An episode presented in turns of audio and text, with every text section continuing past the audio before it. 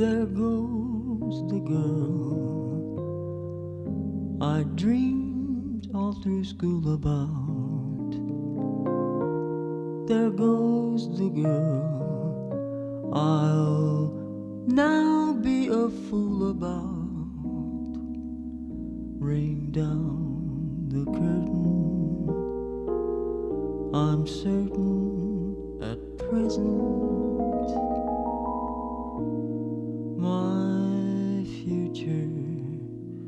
just passed.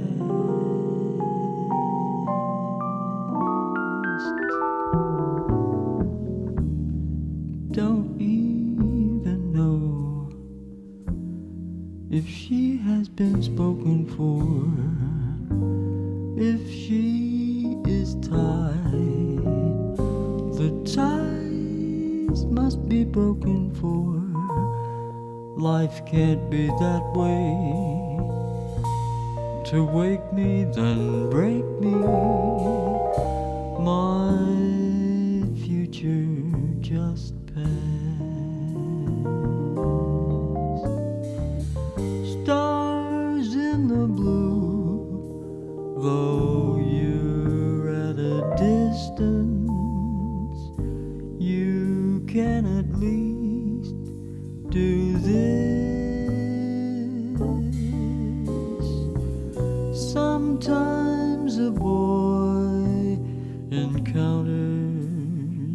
resistance. Help me to win this miss.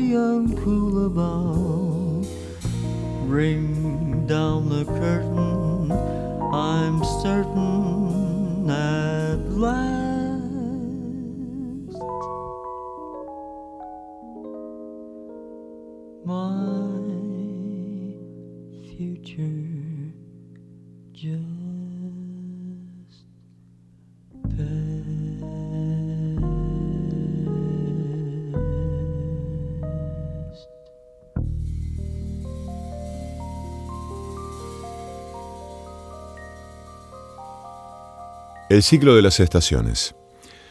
Cansados de haberse contraído todo el invierno, los árboles de golpe se jactan de ser crédulos. Ya no pueden contenerse. Sueltan sus palabras, un torrente, un vómito verde. Tratan de llegar a una foliación completa de palabras. ¿Qué se le va a hacer? Se ordenará como se pueda, pero se ordena en realidad. No hay libertad alguna en la foliación. lanzan, al menos así lo creen, palabras cualesquiera. Lanzan tallos para colgar aún más palabras. Nuestros troncos, piensan, están ahí para asumirlo todo. Se esfuerzan en ocultarse, en confundirse, unos entre los otros. Creen poder decirlo todo, cubrir completamente el mundo con palabras variadas. No dicen más que los árboles. Incapaces incluso de retener a los pájaros que vuelven a irse de ellos cuando se regocijaban por haber producido flores tan extrañas. Siempre la misma hoja, siempre el mismo modo de desarrollo y el mismo límite, siempre hojas simétricas a sí mismas, simétricamente colgadas. Intenta una hoja más, la misma, otra más, la misma. En suma, nada podría detenerlo sino esta súbita observación.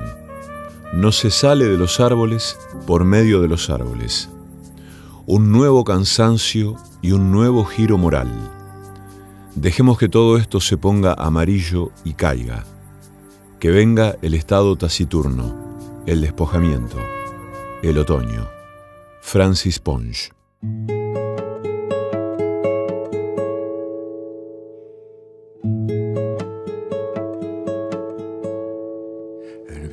Me confió cosas que siempre llevo conmigo. Me dijo que recordaba un barrilete y tres niños que el sauce estaba muy débil, que en realidad él no quiso, que fue uno de esos días que todo es un estropicio.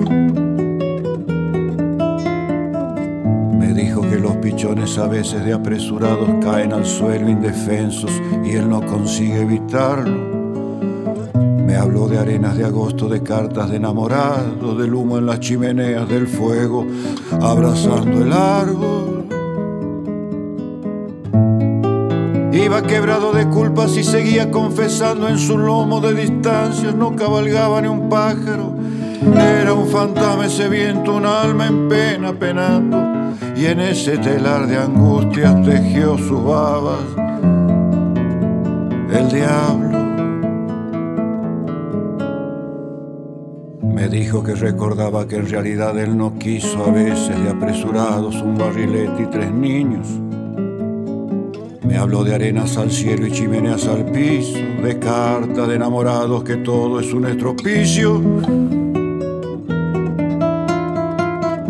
Era un fantasma ese viento, tejió sus babas el diablo, iba quebrado de culpas y no consigue evitarlo.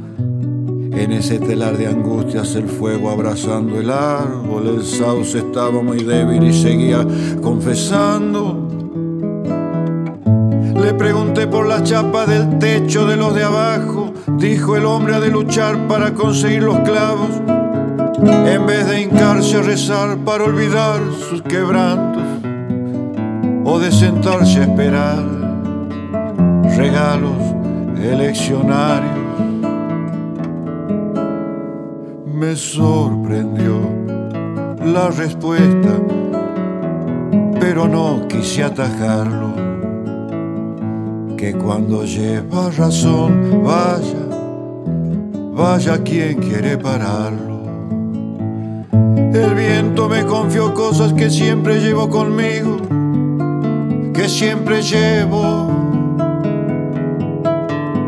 conmigo.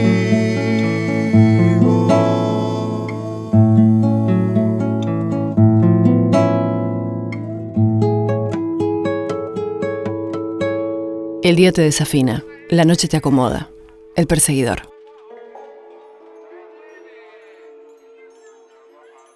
No podemos resistir la tentación de leer poemas, textos relacionados con el otoño, ¿no? Hoy que empieza el otoño. No podemos hacerlo. No lo vamos a hacer. No nos vamos a aguantar las ganas. No nos vamos a aguantar las ganas de relacionar el otoño con la poesía. Em, yo que hace muchos años ya vivo en Rosario y hace algunos menos vivo en, así como a las afueras, he visto, eh, he visto dando vueltas un texto muy entrañable em, que tiene que ver con Rosario y con su condición. Una condición que naturalmente va cambiando. ¿Cuál es la condición de algo o de alguien? Sino un accidente constante de, de desavenencias, de desventuras, de infortunios, como es el caso de Rosario. Entonces fíjense qué, qué maravilla este texto de Gary Vila Ortiz. Lo voy a leer con un poco de dolor porque habla de una Rosario que ya no es. Y esto no lo digo con un pesar eh, solemne o grave eh, de, digamos, de quien critica eh, el paso del tiempo y sus efectos sobre una ciudad como Rosario. Lo digo con un poco de pena, sí, porque mm, está difícil Rosario, está dificilísima. Em, algunos dirán, bueno, pero a pesar de eso sigue siendo linda y comparto, es absolutamente cierto. Em, pero Gary Bill Ortiz en un momento leyó esto al aire en una radio de Rosario, en LT8, hace muchos años. Como Rosario no tiene fundador, los rosarinos deben inventar su ciudad cada día. Ser rosarino es ante todo ser un inventor. Lo primero que inventaron los rosarinos fue el otoño, después el amor, una tarde de sol la lluvia y una siesta en que estaban tristes el dulce de membrillo.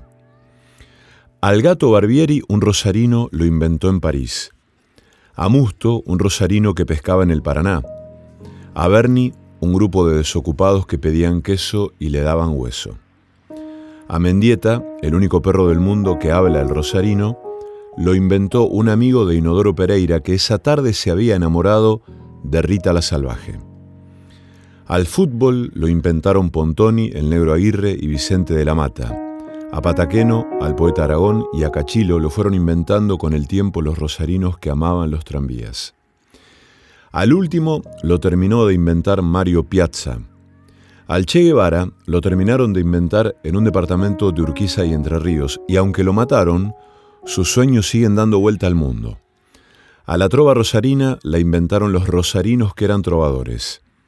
A los poetas de Rosario los inventó un señor que se llamaba Ortiz Groñet, y ahora son tantos y tan buenos que la gente que visita Rosario dice al volver a sus hogares, en esa ciudad hay un monumento, un río con pescados que juegan al truco, poetas que escriben poemas en todas las esquinas, señores que si se enojan hacen una cosa que se llama el rosariazo, y lugares donde se venden familiares de queso y salame, Carlito y Menditeguis, tres inventos de la ciudad. En Rosario se dice también, hay una montañita alta como el Everest en el medio de un parque que es muy grande. El amarillo de las hojas de los árboles en el otoño rosarino no existe en ningún lugar del mundo.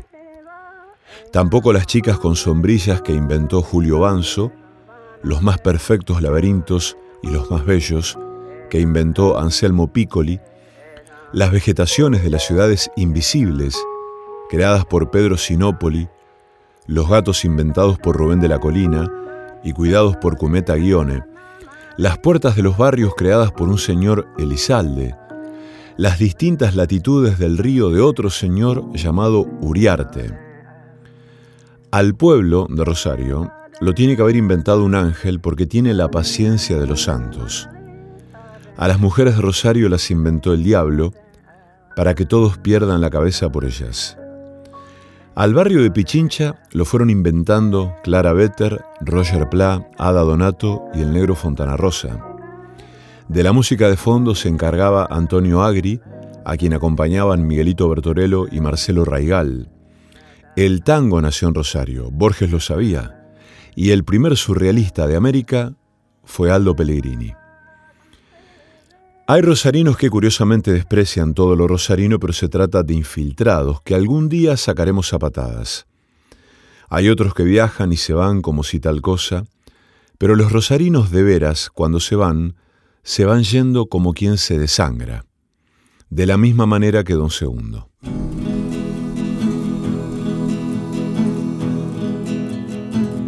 Hay días en que quisiera estar descansando a la luz de la luna.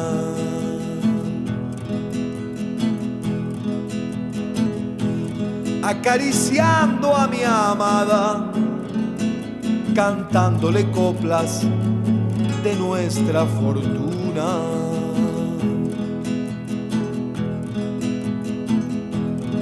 Esto no podrá ser en el mundo de hoy, pero no impedirá que te quiera.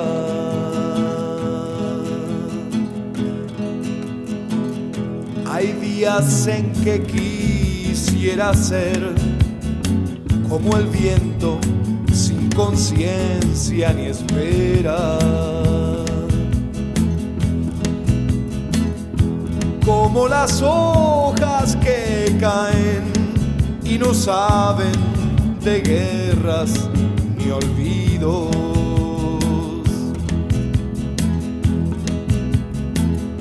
Que la tristeza de un atardecer tenga el sabor de tu boca.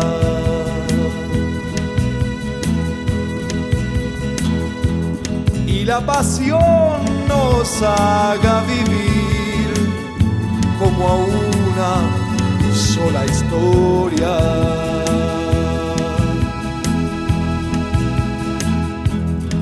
Esto no podrá ser en el mundo de hoy pero no impedirá que te quiera.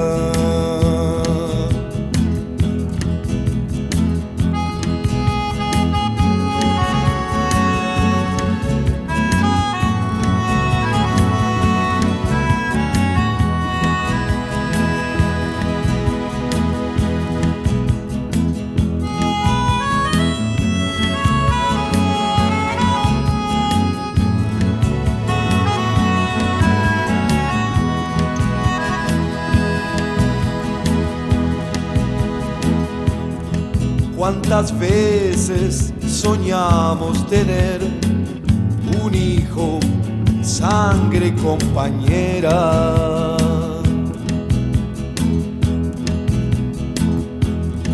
Para luego decir, allí está, es el fruto de un amor verdadero.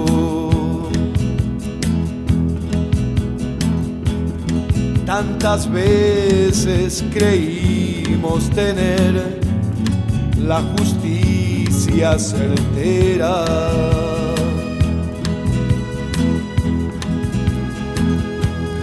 Y solo fue un error, esta vida no alcanza para comprenderla. Esto no podrá ser en el mundo de hoy, pero no impedirá que te quiera.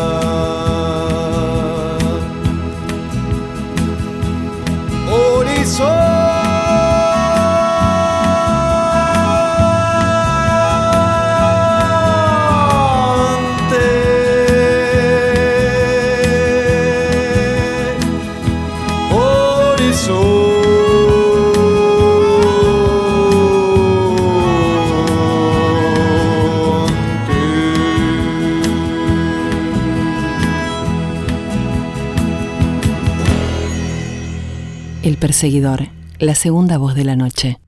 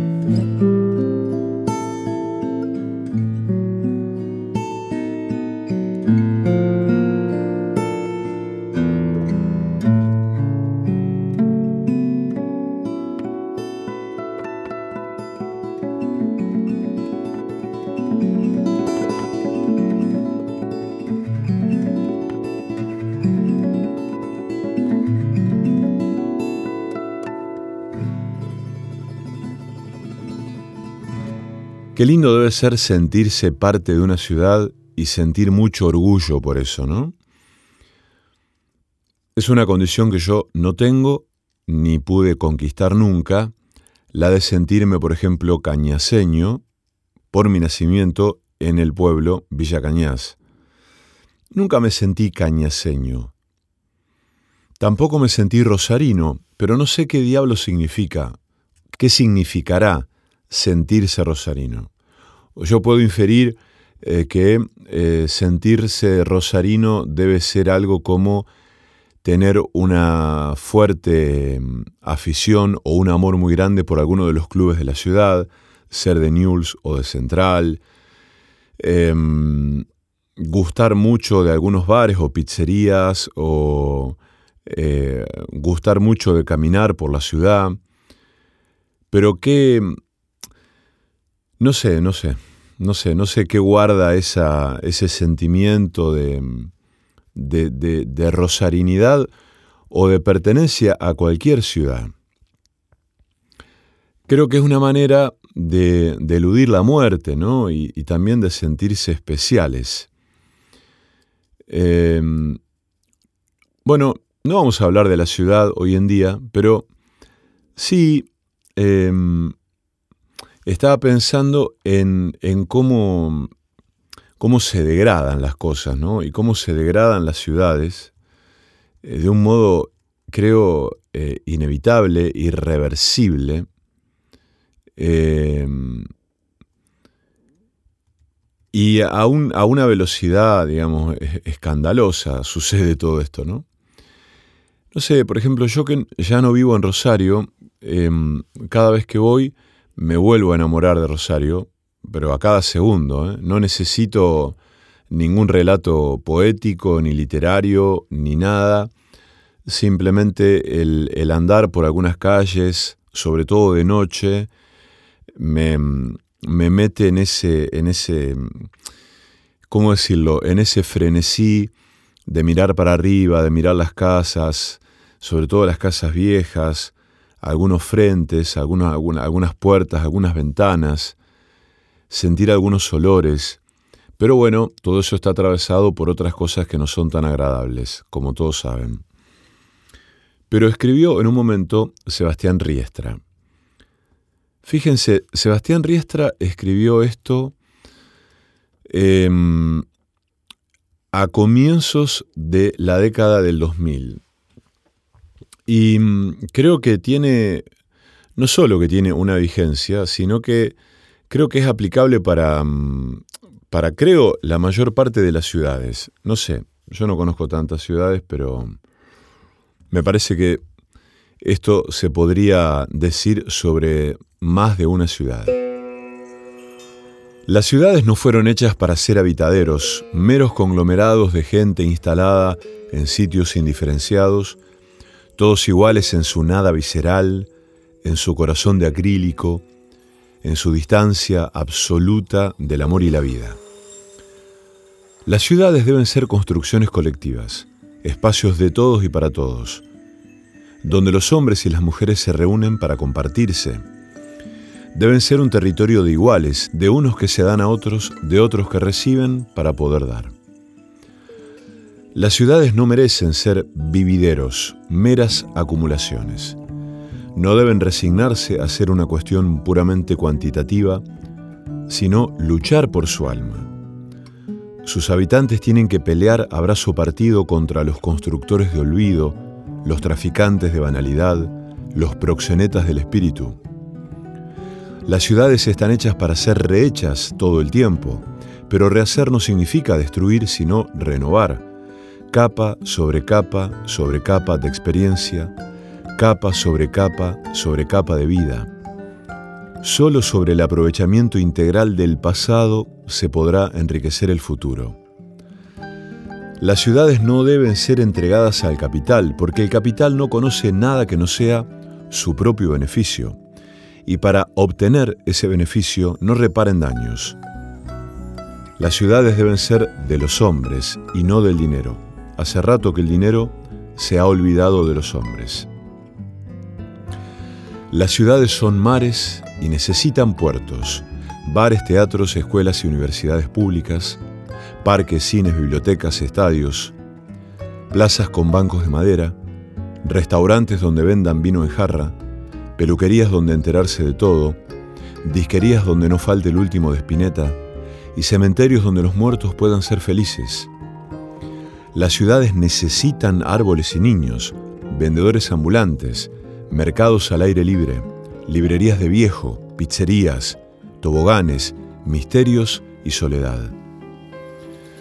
Las ciudades requieren enamorados que se besen en cualquier parte. Las ciudades fueron hechas para el otoño. Las ciudades no merecen suburbios, sino un centro que esté en todas partes. No demandan barrios cerrados, sino abiertos. Las ciudades esperan ser recorridas por caminantes sin miedo. Las ciudades no fueron hechas para que los hombres vivan en el anonimato, la miseria o el abandono, sino para que los frutos de la tierra y la cultura sean repartidos y gozados entre todos. Fueron construidas para que se abrieran los jardines del arte y el conocimiento, para que nadie se quedara jamás sin médico ni comida, para que nadie estuviera solo. Quienes las fragmentan o desnaturalizan son enemigos. Ellos no quieren que las ciudades sean las ciudades del hombre, sino los páramos de la desgracia y el miedo. Ellos trabajan para que el amor se olvide, para que la solidaridad se extinga y el abrazo muera, para que los libros se cierren para siempre. Salvemos a las ciudades. Nadie lo hará por nosotros. Ahí va.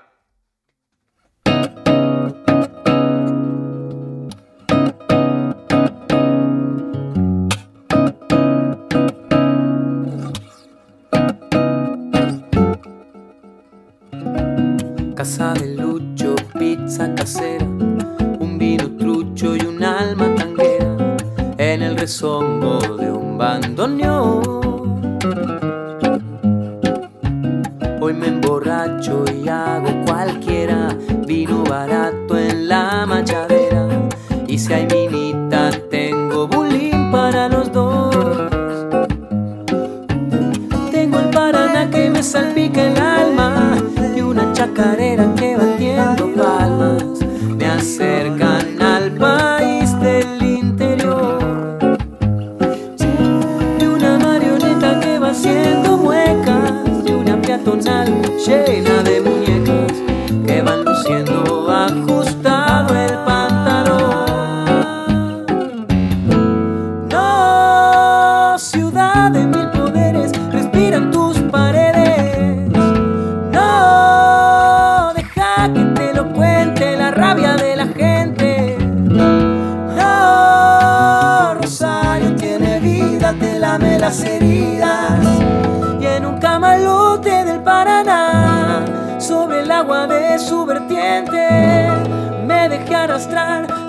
corriente.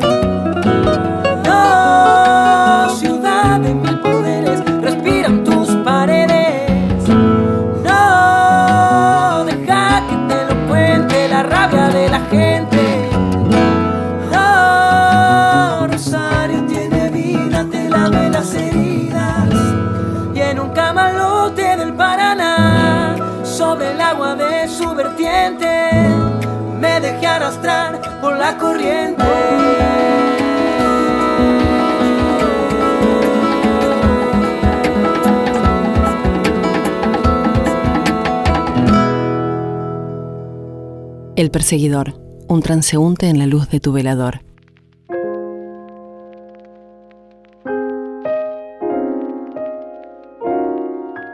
No he leído ningún periódico, no he seguido con la mirada a ninguna mujer, no he abierto el buzón, no he deseado a nadie los buenos días, no me he mirado en el espejo, no he hablado con nadie sobre los viejos tiempos ni sobre los nuevos. No he meditado sobre mí, no he escrito ninguna línea, no he echado a rodar ninguna piedra. La vida tiene a veces estos días. Escribió Thomas Brash el hermoso 27 de septiembre, Frankfurt, 1980. Y dice Mara Laporte, en 1935 el escritor ruso Maxim Gorky tira una idea que toma forma de proyecto, Un día en el mundo. Una convocatoria a escritores de todo el mundo a narrar con la mayor precisión posible un día cualquiera de sus vidas. El día que elige es el 27 de septiembre de aquel año. Veinte años después, el periódico moscovita Isvestia retoma y difunde la idea, y la escritora Krista Wolf recoge el guante. El resultado es Un día en el año, un libro en el que recoge los relatos de lo que sucede en sus propios 27 de septiembre a lo largo de 40 años y que abre con este poema del escritor alemán Thomas Brasch, El hermoso 27 de septiembre. Pienso en esos días en los que no sucede nada. Esos días no llamados a ningún desafío.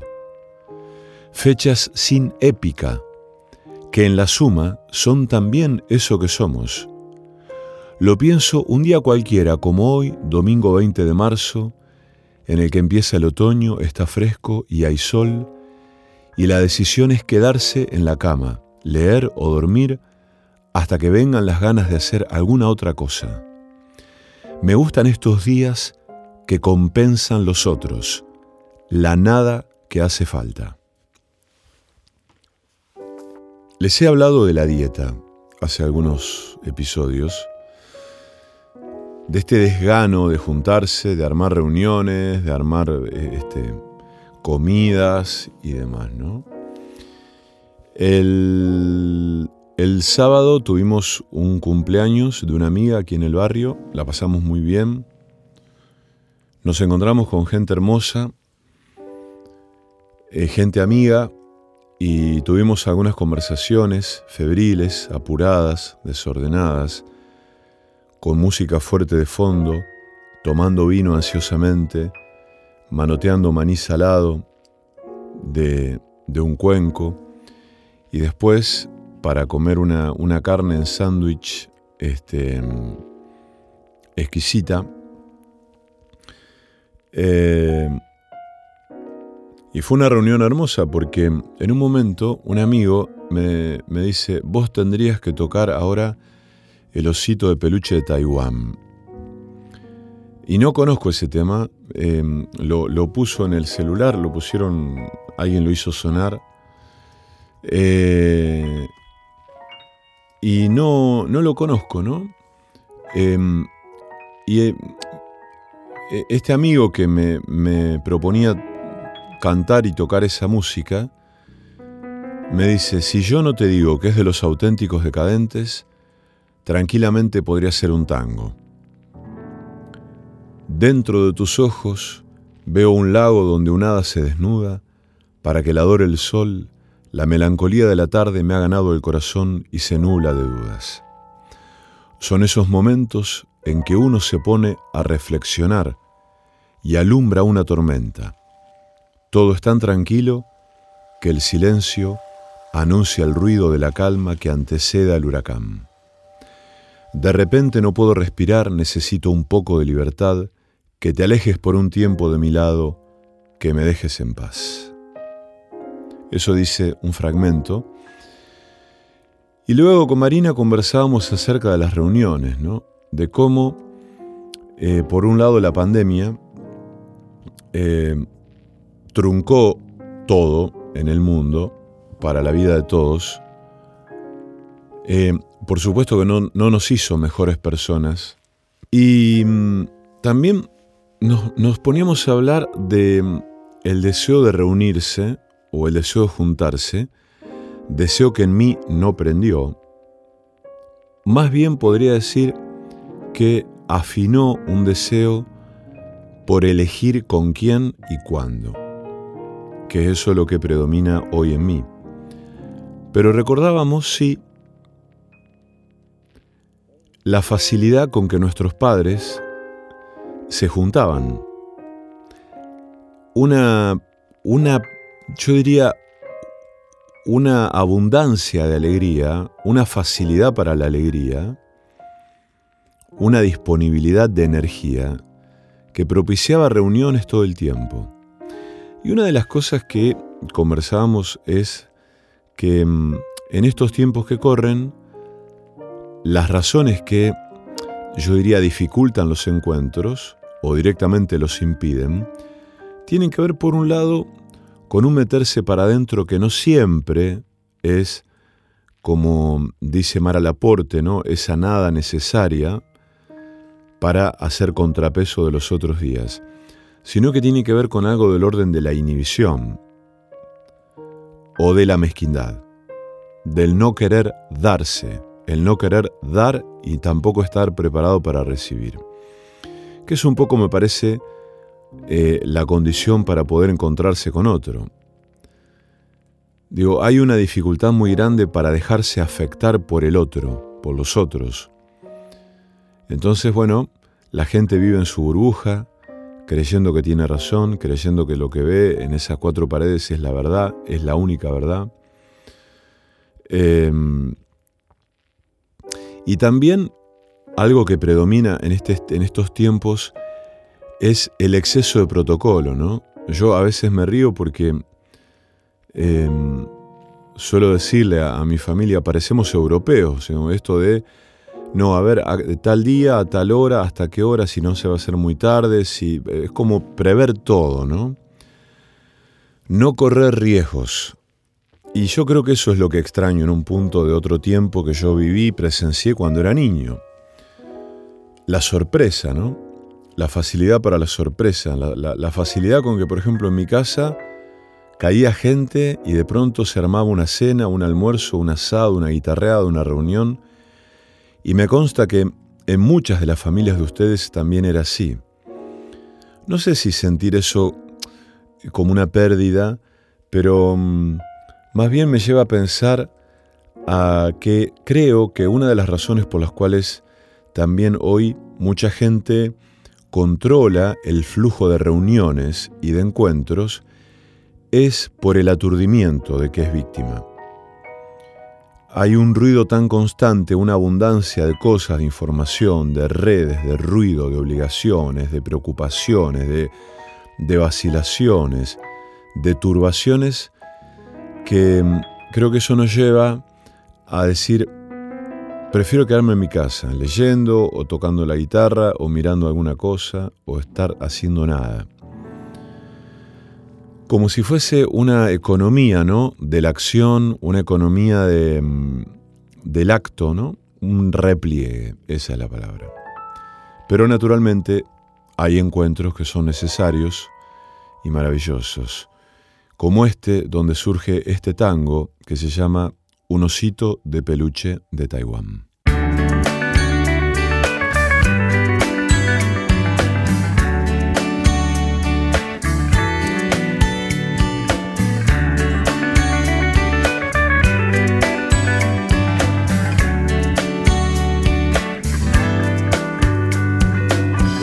Dentro de tus ojos veo un lago donde una hada se desnuda para que la adore el sol. La melancolía de la tarde me ha ganado el corazón y se nubla de dudas. Son esos momentos en que uno se pone a reflexionar y alumbra una tormenta todo es tan tranquilo que el silencio anuncia el ruido de la calma que antecede al huracán. De repente no puedo respirar, necesito un poco de libertad, que te alejes por un tiempo de mi lado, que me dejes en paz. Siempre fue mi manera de ser, no me trates de comprender, no hay nada que se pueda hacer. Soy un poco paranoico, lo siento, ratito ya te empiezo a extrañar. Me preocupa que te pueda perder. Necesito que te acerques a mí Para sentir el calor de tu cuerpo. Un osito de peluche de Taiwán Una cáscara de nuez en el mar. Suavecito como alfombra de piel Delicioso como el dulce de leche.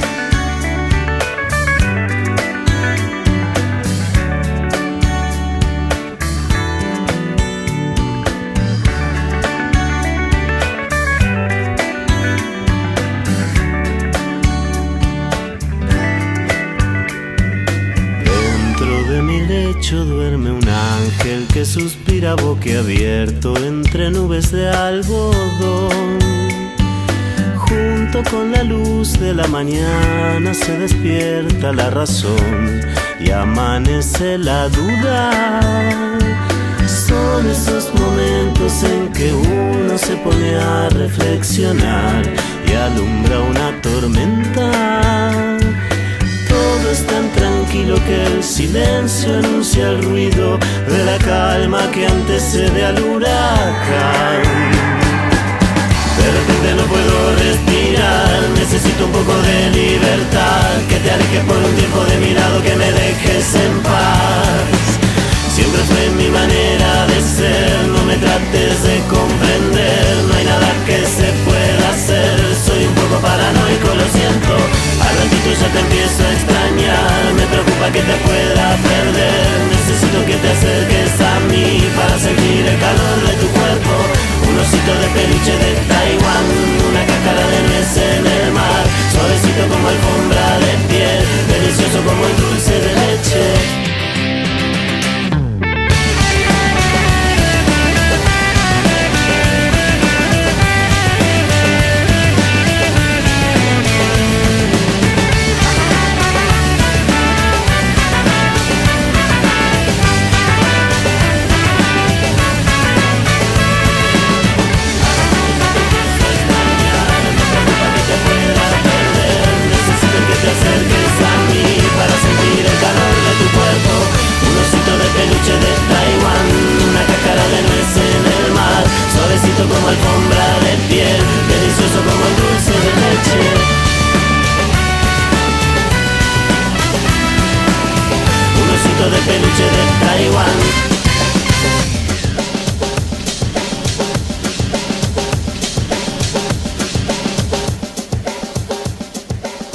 El perseguidor. Una noche imprevisible.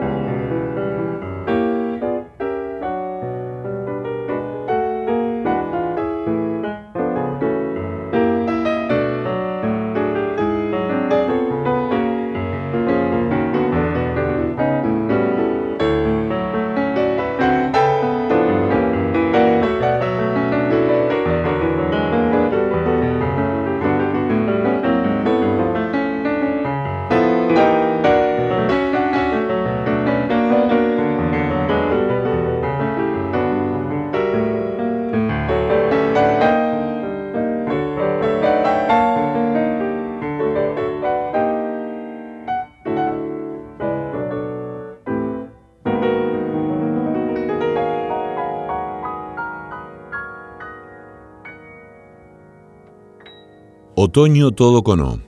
Equinoccio de otoño, el fin del verano, principio del otoño. Hoy todas las noches en el planeta Tierra durarán el mismo tiempo. En nuestro polo sur avanza la oscuridad que durará seis meses y en el polo norte el sol no tendrá descanso. Unos a sacar abrigos y otros a dejarlos por ahí. Muchos animales dormirán largo rato y otros andarán alborotados por empezar su cortejo amoroso.